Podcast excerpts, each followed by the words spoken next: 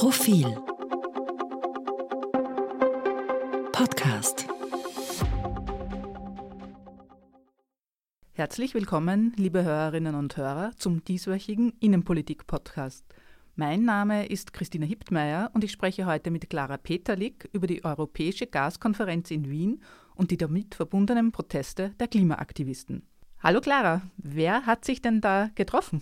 Hallo Christina. Genau, im Wiener Hotel Marriott haben sich die Woche Vertreter von Energieunternehmen getroffen, weltweit. Also es war auf der einen Seite die OMV dabei, die deutsche RWE, aber auch amerikanische Firmen.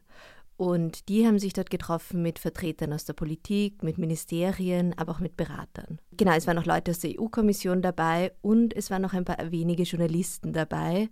Einige wurden kurz davor ausgeladen, das hat für Empörung gesorgt und ich war eine der wenigen Journalisten, die eben dabei war. Und worüber wurde dann da konkret auf dieser Konferenz gesprochen? Am ersten Tag ging es nur um das Thema LNG, also verflüssigtes Erdgas.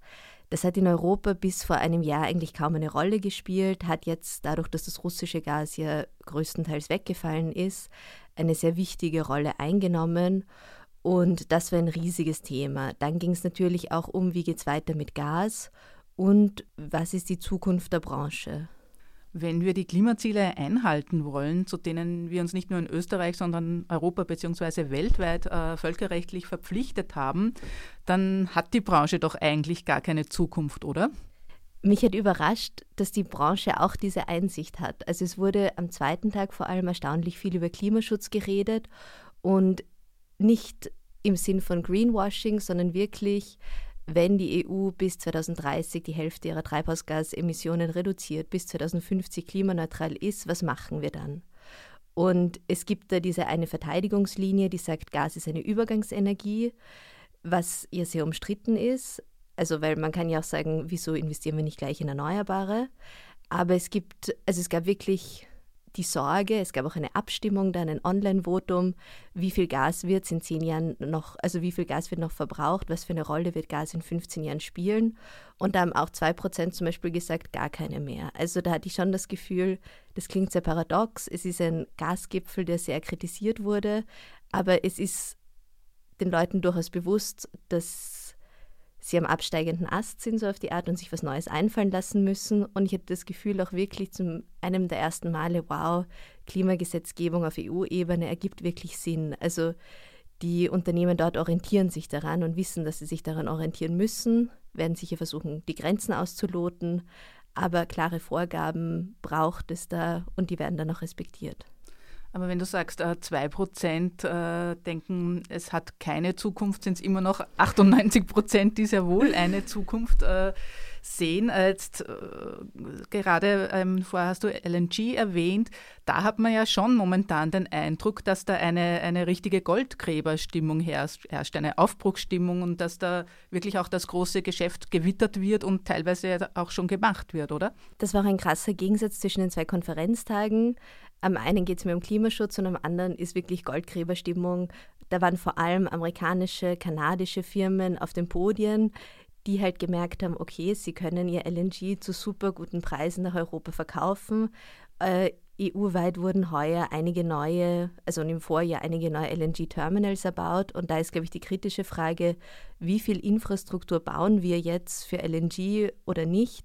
Weil wenn es dann einmal dasteht, ist es schwierig zu sagen, okay, wir haben das jetzt teuer aufgebaut und verwenden es nicht, weil wir in Erneuerbare investieren. Und ich glaube, das, also das ist jetzt einfach die große Frage, wie viel Geld stecken wir da hinein oder ist es nur eine kurzfristige Lösung? Wie war da die Haltung der Konferenzteilnehmer? Hat sich da irgendwie was herauskristallisiert? Also da hätte ich eher das Gefühl gehabt, es gab schon die Haltung, wir brauchen LNG, wir, sind, wir müssen unabhängiger werden von Russland.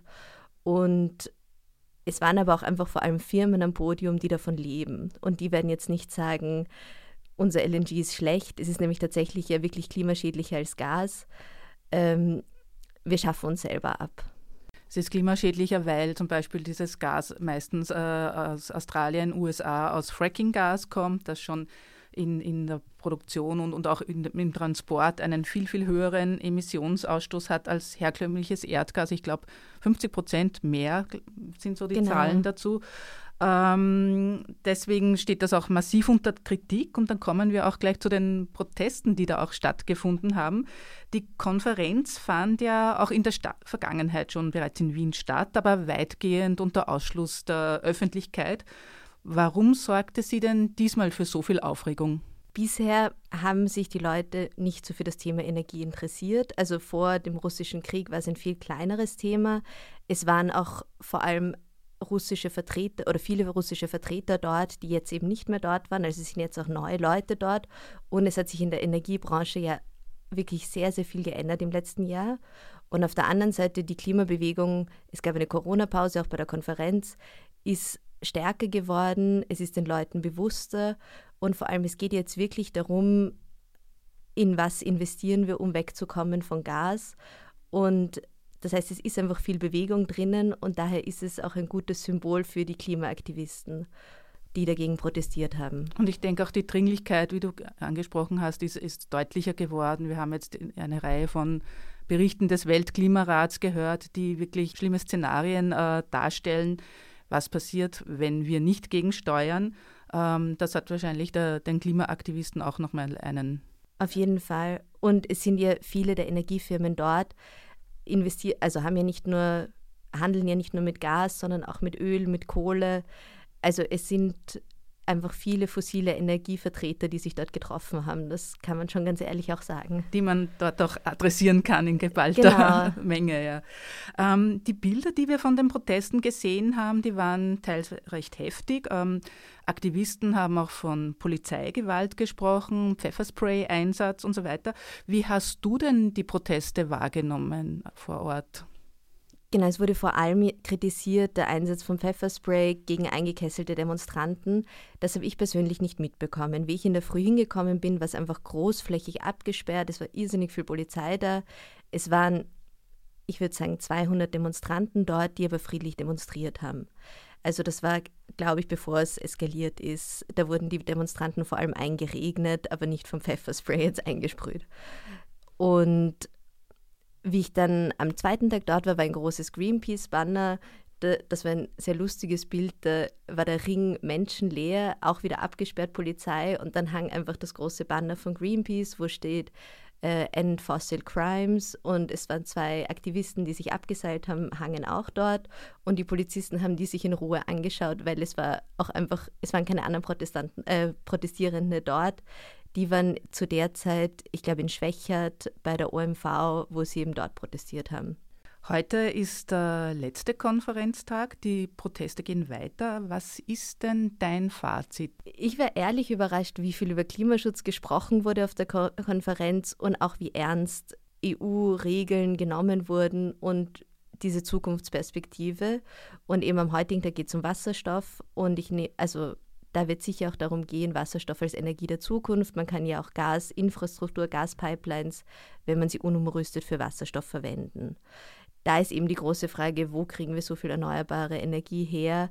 Weil man braucht ja für Wasserstoff sehr viel Energie. Aber gut, das wird sicher heute auf der Konferenz geklärt werden. Und die Klimaaktivisten haben ja heute in der Früh den, äh, am Schwarzenbergplatz den Brunnen eingefärbt und am Donnerbrunnen. Ich glaube, da können wir gespannt sein, was heute noch kommt. Da gibt es sicher noch ein paar spannende Bilder. Ja, das war's dann. Danke fürs Zuhören. Das war der Profil Innenpolitik Podcast. Weiterführende Artikel finden Sie auf profil.at. Und für weitere Klimathemen erlaube ich mir, auf unseren jeden zweiten Freitag erscheinenden Tauwetter-Podcast hinzuweisen. Auf Wiederhören und bis zum nächsten Mal.